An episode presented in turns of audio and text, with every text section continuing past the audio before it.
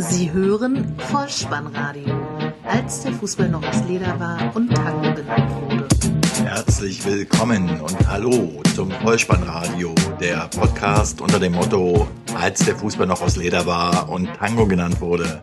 Mein Name ist Dirk, auf Twitter unter @vollspannradio oder @spike unterwegs und in der 17. Testepisode des Vollspannradios VSR 000Q wie Quelle bereichern wir den Podcast zunächst um weibliche Einsprecher. Freut euch drauf. Wir schauen kurz zurück auf den 22. Spieltag der Fußball-Bundesliga und gehen gemeinsam in den Streichelzoo und erzählen in der Nostalgie-Ecke die Geschichte vom Geißbock Hennis und den Fohlen. Am Ende erklärt Weißweiler dann abseits und für die Leseratten unter euch gibt es eine Buchempfehlung. Ihr merkt also, das wird eine tierische Sendung. Viel Spaß. Die Momente des Spieltages. Lasst uns also eintauchen in den 22. Spieltag der Fußball-Bundesliga. Los geht's in den Momenten des Spieltages mit dem Freitagabendspiel Eintracht Frankfurt gegen den Hamburger Sportverein.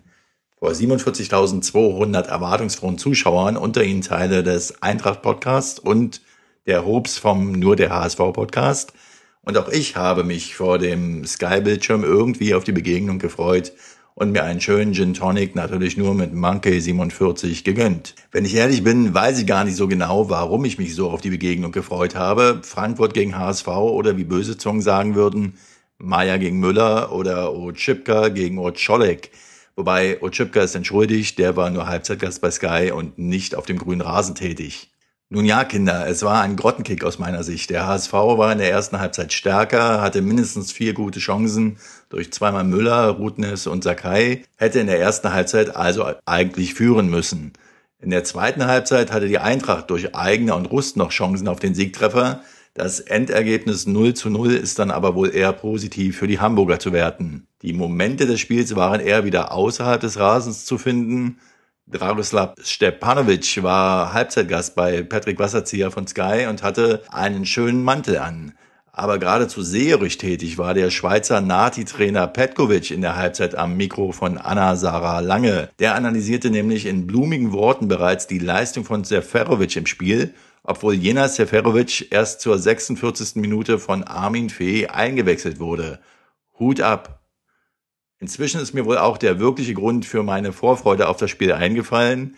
Es bietet mit Sicherheit wieder Podcast-Sprengstoff für den Eintracht-Podcast und für den Nur der HSV-Podcast. Kommen wir zu den Samstag-Begegnungen. Die erste Begegnung Ingolstadt gegen SV Werder Bremen. Endstand 2 zu 0.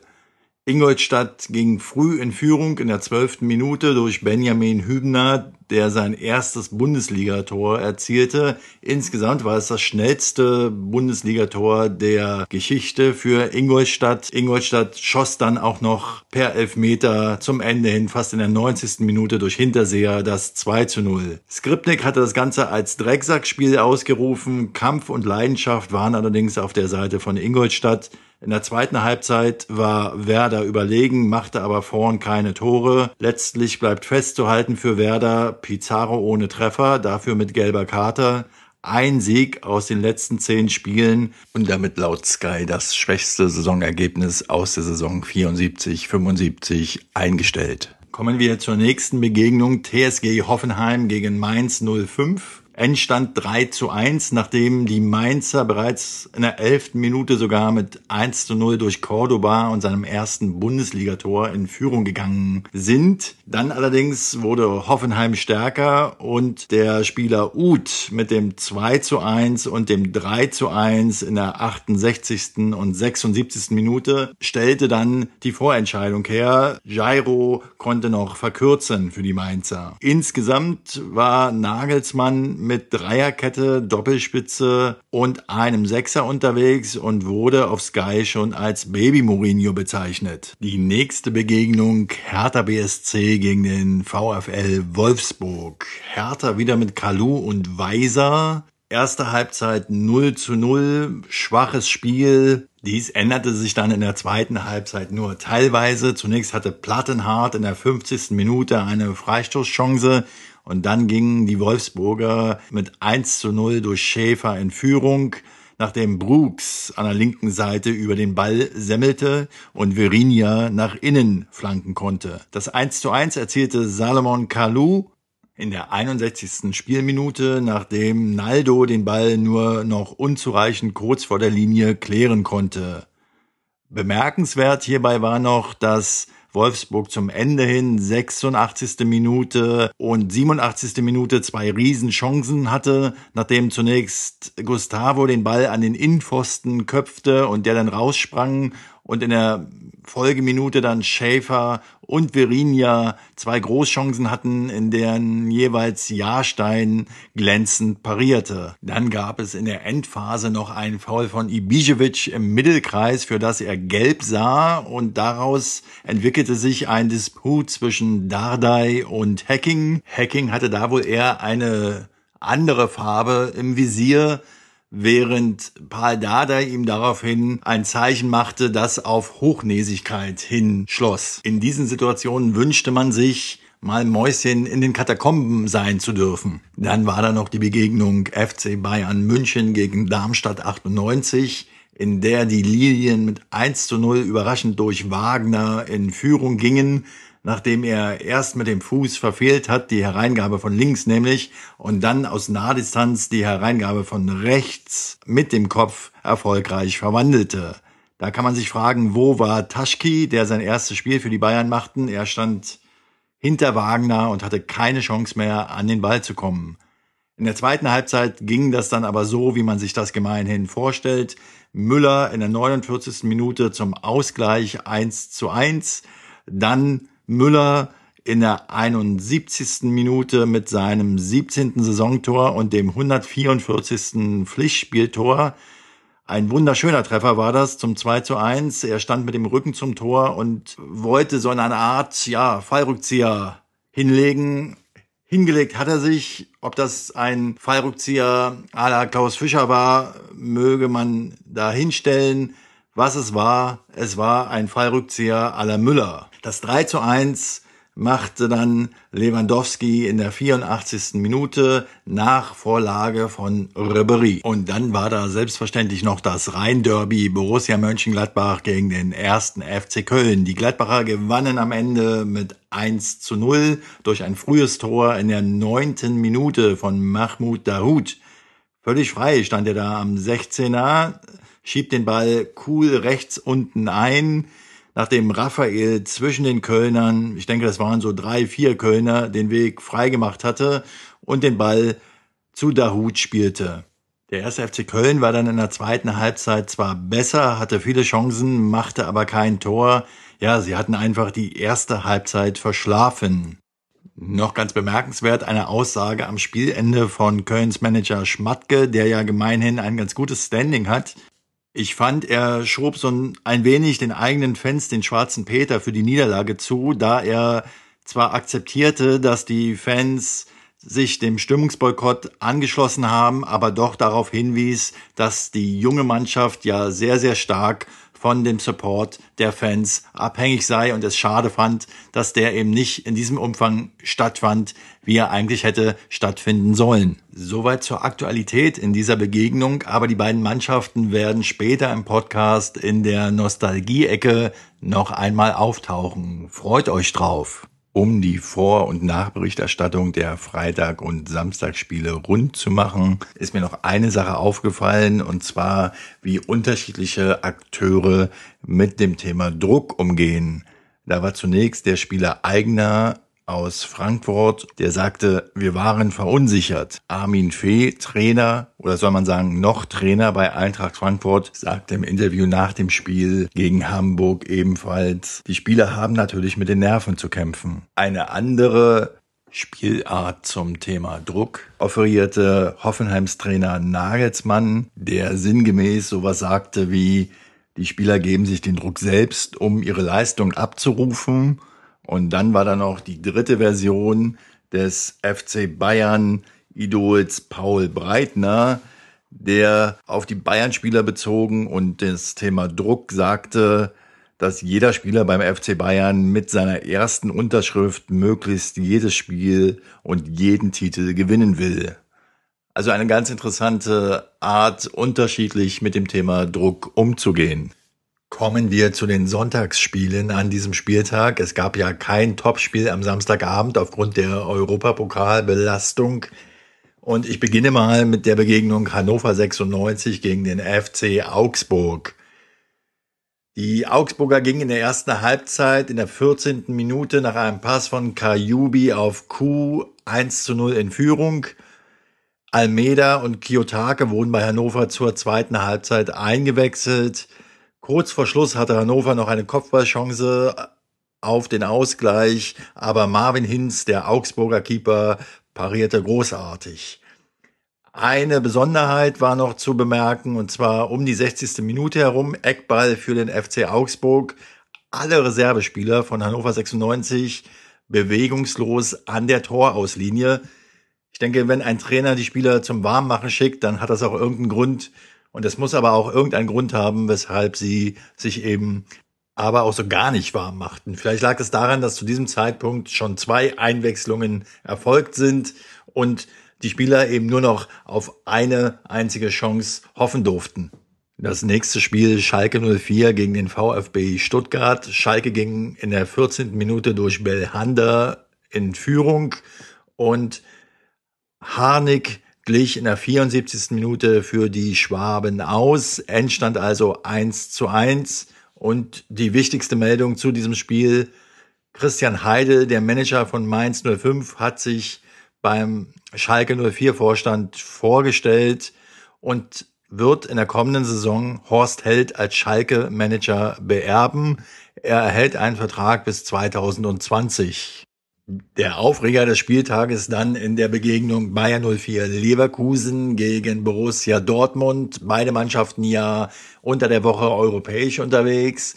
Die Dortmunder gewannen durch einen Treffer von Aubameyang in der 64. Minute. Vorausgegangen war dem allerdings ein Foulspiel von Kiesling an Bender in der Dortmunder Hälfte. Daraufhin gab es Freistoß für die Dortmunder, der von Matthias Ginter dann 5,8 Meter vor dem eigentlichen Tatort ausgeführt worden ist. Der Schiedsrichter ließ, ließ weiterspielen. Daraus entstand dann der Treffer von Aubameyang. Daraufhin erzürnte sich Roger Schmidt wohl ziemlich, so dass ihn der Schiedsrichter Felix Zweier dann in der 67. Minute auf die Tribüne schicken wollte. Er ging aber nicht und das war ein Novum in der Bundesliga so dass Zweier die Begegnung für neun Minuten unterbrochen hat. Alle Spieler mussten wohl in die Katakomben und erst dann wurde die Begegnung wieder fortgesetzt. Felix Zweier gab dann auch noch ein Handspiel von Sokrates im Strafraum nicht, so dass Bayer Leverkusen in der 71. Minute noch um einen möglicherweise berechtigten Elfmeter gebracht worden ist. Und das wiederum brachte wieder einmal Rudi Völler auf den Plan und auch auf die Palme, denn im Interview mit Sebastian Hellmann erregte er sich in einer solchen Form, dass es schon nicht mehr feierlich ist. Sebastian Hellmann wollte mit seinen Fragen darauf hinaus, dass Roger Schmidt seinem Team vielleicht mehr geschadet hat als geholfen, während Rudi Völler mit blitzenden Augen und immer aggressiver werdenden Ton den Schiedsrichter anging und er sagte, wer hat uns denn mehr geschadet? Der Schiedsrichter oder der Trainer? Beim Betrachten dieses Interviews habe ich mich wirklich mal wieder gefragt, was ist bloß in Rudi Völler gefahren? Ich meine, er war doch Publikumsliebling in Deutschland. Das, alle Stadien in Deutschland riefen seinen Rudi-Namen und er war Weltmann sozusagen, ja. Er war in Italien unterwegs, er war in Frankreich unterwegs, er war ein angesehener Nationalspieler. Also was in aller Welt oder um Himmels Willen ist in diesen Mann gefahren, dass er seit Jahren dann schon Interviews gibt, wo man wirklich fast Angst vor ihm haben muss und, und sich fragen muss, wo ist bloß die gute Kinderstube geblieben vom lieben Rudi? Also Rudi, falls du das hörst, benimm dich in der Zukunft mal wieder. Die Nostalgie-Ecke. So schön, schön war die Zeit. So, meine lieben jungen Freunde, wir gehen gemeinsam in den Streichelzoo. Denn für meine Lieblingsrubrik, die Nostalgie-Ecke, habe ich mir dieses Mal das Rhein-Derby ausgesucht. Wenn die Fohlen mit dem Geißbock, so könnte man in Anlehnung an das Derby Borussia Mönchengladbach gegen den ersten FC Köln die nachfolgende Geschichte überschreiben. Ich lade euch also ein, mir zu folgen auf eine Zeitreise zurück in die Saison 1977, 1978. Zweikampf an der Tabellenspitze bis zuletzt zwischen Borussia Mönchengladbach und dem ersten FC Köln und ein Mann mittendrin. Hennes Weißweiler. Zunächst schildere ich euch die Ausgangslage nach dem 33. Spieltag der Saison. Es galt noch die Zwei-Punkte-Regelung. Die Gladbacher siegten gerade beim HSV mit 6 zu 2 und waren mit 46 zu 20 Punkten, einem Torverhältnis von 74 geschossenen und 44 gefangenen Treffern, also einer Tordifferenz von plus 30 Tabellenzweiter. Der erste FC Köln war nach dem 2 zu 1 Heimsieg gegen den VfB Stuttgart punktgleich Spitzenreiter, da sie bis hierher ein Torverhältnis von 81 erzielten und 41 gefangenen Treffern, also eine Tordifferenz von plus 40 erspielten. Vor dem Fernduell am 34. Spieltag lag das Geisbock-Team gegenüber den Fohlen also mit plus 10 Toren in Front. An dieser Stelle mal ein Zitat von Hennes Weißweiler zum Kennenlernen. Zeige mir einen zufriedenen Zweiten und ich zeige dir einen ewigen Verlierer. Showdown also im Fernduell der beiden Teams am 34. und letzten Spieltag. Diese Spannung an der Tabellenspitze vermissen wir ja in der aktuellen Spielzeit leider und können, was das betrifft, höchstens noch auf die Premier League ausweichen. Die Gladbacher siegten gegen die Borussia aus Dortmund mit sage und schreibe 12 zu 0. An dieser Stelle sei wieder ein kleiner lokalpatriotischer Gruß an den nächsten DFB-Pokal-Halbfinalgegner der Berliner Hertha nach Dortmund also eingestreut, die Dortmunder beendeten nämlich die Saison 77-78 als Tabellenelfter, während Hertha BSC am Ende Tabellendritter wurde. Gladbach hatte also mit dem sagenhaften 12 zu 0 den Tordifferenzvorsprung des ersten FC Köln von plus 10 aufgeholt. Was machten nun die Domstädter beim Tabellenletzten FC St. Pauli? Sie gewannen. Sie gewannen mit 5 zu 0 durch Tore von zweimal Flohe, zweimal Akudera und Kuhlmann und wurden somit verdient deutscher Meister. Der Trainer der Kölner hieß zu diesem Zeitpunkt Hennes Weißweiler. Ja, genau der Mann, der schon Gründungsmitglied beim FC war. Wer die letzte Episode verfolgt hat, kennt das Gründungsjahr 1948 nämlich. Hennes Weißweiler überwarf sich bald darauf, jedoch mit dem damaligen Kölner Vorstand, so dass er zur Gladbacher Borussia wechselte, die er aus der damaligen Regionalliga in die Bundesliga führte. Wir schreiben inzwischen das Jahr 1965. Es folgten sagenhafte Erfolge mit der Borussia, die möglicherweise mal in zukünftigen Episoden thematisiert werden. Die Fohlenelf um Günter Netzer entstand in dieser Zeit. Für Hennes Weißweiler waren die Duelle Gladbach-Köln oder Köln-Gladbach daher verständlicherweise stets von besonderer Bedeutung und voller Brisanz. Nachdem er später beim ruhmreichen CF Barcelona nicht so recht mit dem Jahrhundertfußballer und Niederländer Johann Cruyff warm wurde, kam er 1976 zurück zu seinem Heimatverein, dem 1. FC Köln, und wurde mit ihnen in drei Jahren zweimal DFB-Pokalsieger und eben in der Saison 77-78 deutscher Meister. 1983 erlag er 63-jährig leider einem Herzinfarkt. Sein Sarg wurde im Kölner Dom aufgebahrt. Dies geschah außer bei Weißweiler nur noch bei Willy Millowitsch und Konrad Adenauer. Zum Ende der Nostalgie-Ecke noch ein Zitat von Hennes Weißweiler zum Thema Abseits. Abseits ist, wenn das lange Arschloch mal wieder zu spät abgespielt hat. Gemeint war hier der spätere HSV-Manager und langjährige Gerhard Delling Co-Moderator Günther Netzer. So, das war er nun, unser kleiner Rundgang durch den Streichelzoo mit Geisbau Hennes und den Fohlen. Ich hoffe, es hat euch gefallen und ihr habt nun eine Ahnung davon, warum das Maskottchen des ersten FC Köln, der Geisbock nämlich, bereits in der achten Generation Hennes gerufen wird. Und vielleicht tröstet diese kleine Geschichte die Kölner Fans ja über die aktuelle Niederlage am 22. Spieltag hinweg.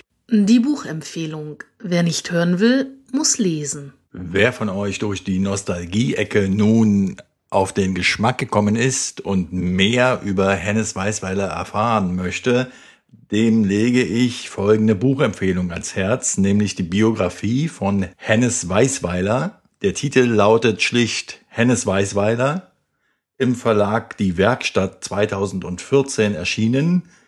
Die Autoren sind Kurt Röttgen, Hermann Josef Weskamp und Günther Giersberg, der gleichzeitig Herausgeber ist.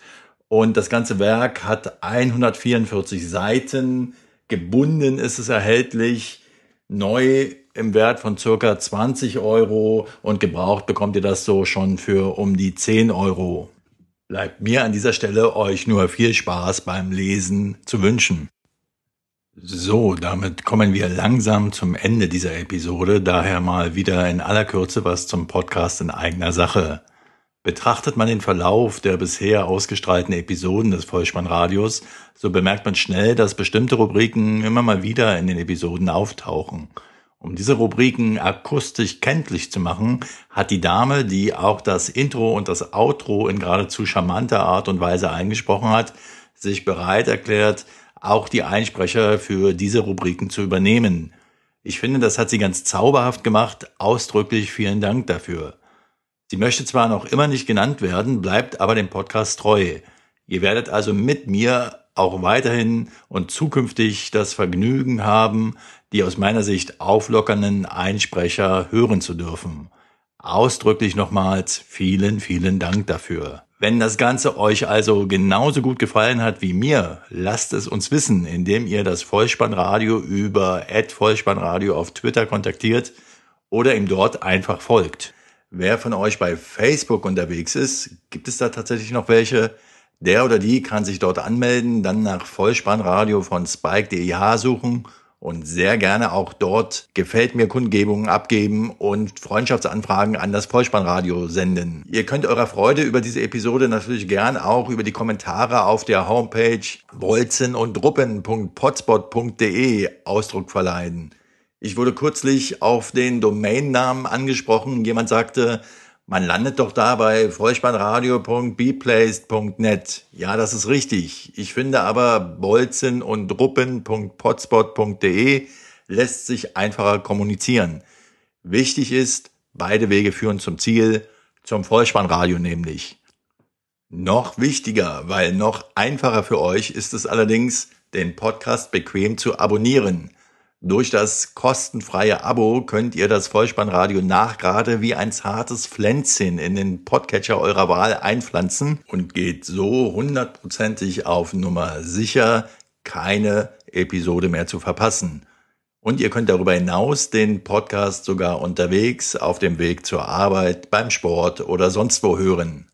Übrigens an dieser Stelle noch ein Tipp für die Kapitelmarken im Podcatcher um sicherzugehen, die Kapitelmarken nicht nur auf der Homepage, sondern eben auch in eurem Podcatcher anwendungsbezogen nutzen zu können, empfehle ich euch die App Overcast. Die ist aus meiner Sicht ganz bedienerfreundlich und sie zeigt vor allem die Kapitelmarken vom Vollspannradio an. In der Apple eigenen Podcast App werden sie leider noch nicht angezeigt. Hinweise gerne über die oben genannten Wege. Wer von euch den Podcast über iTunes hört, darf sich bitte gelegentlich auch mal einen kurzen Moment Zeit nehmen, um eine kurze, aber knackige Rezension zum Vollspannradio zu schreiben und damit zu helfen, den Podcast in der großen, weiten iTunes-Welt sichtbarer zu machen. Euch allen herzlichen Dank dafür, denn ihr wisst ja, alles das ist Feedback für mich, das den Podcast nur noch besser werden lässt. Ihr könnt euch dessen gewiss sein, ich lüfte symbolisch meinen Hut für euch und sage ganz, ganz herzlich Dankeschön dafür.